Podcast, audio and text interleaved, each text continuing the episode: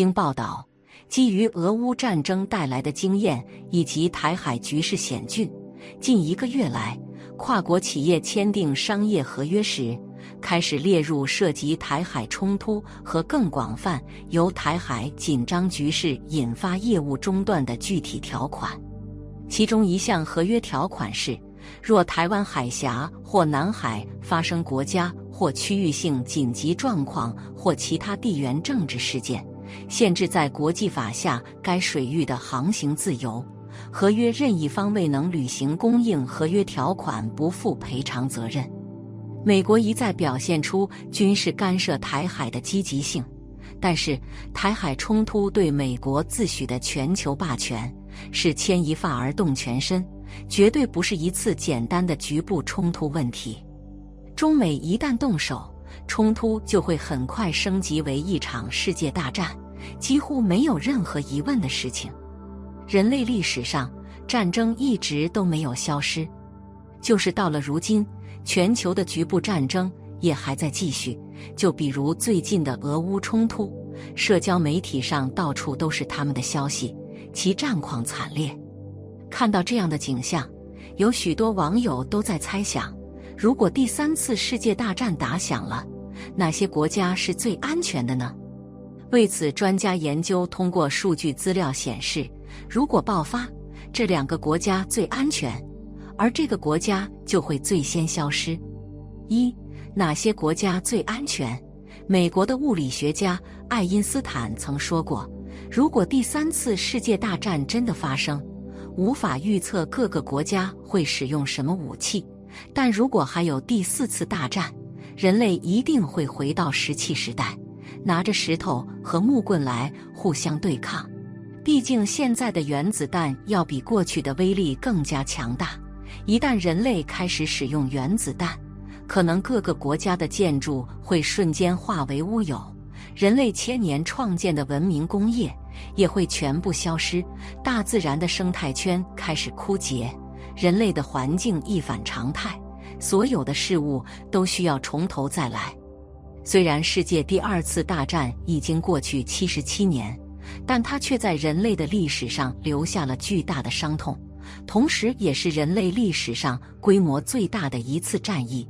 不仅仅带来了经济创伤，更重要的是给参与战争的人民心灵上留下了无法磨灭的伤痕。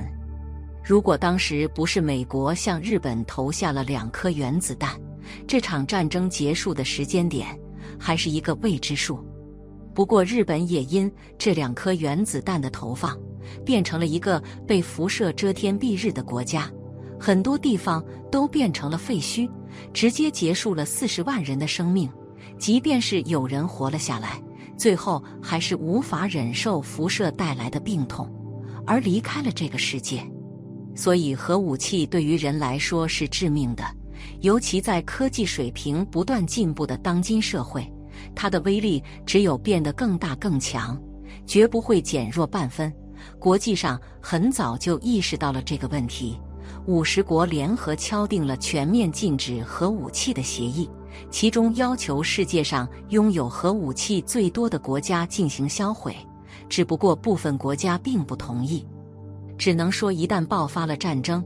哪个国家也不敢保证会不会使用核武器，而如今虽然身处于和平年代，但是有人的地方就有争斗，第三次世界大战仍然有可能出现。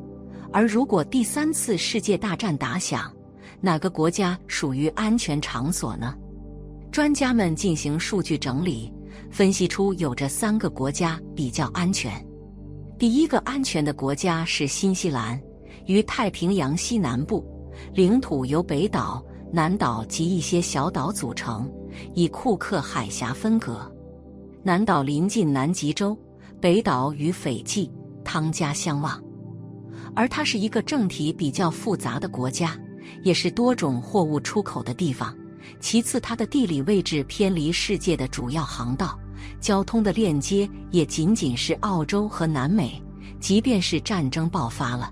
新西兰也不会成为战略要地，同时它的面积也很小，资源有限，人口稀少，更是没有什么占领和利用的价值。第二个安全的国家是梵蒂冈，梵蒂冈全称梵蒂冈城国，罗马教廷的所在地，位于罗马西北角的梵蒂冈高地上，面积零点四四平方公里，常住人口约八百人，大多为神职人员。梵蒂冈原为中世纪教宗国的中心。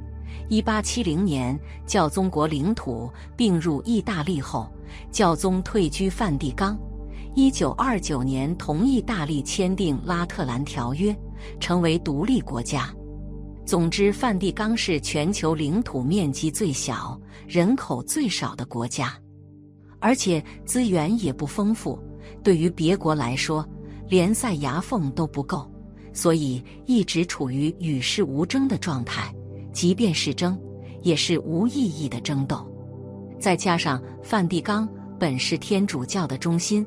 全球差不多有十亿以上的信徒，谁也不会为了一小块土地和十几亿的人对抗。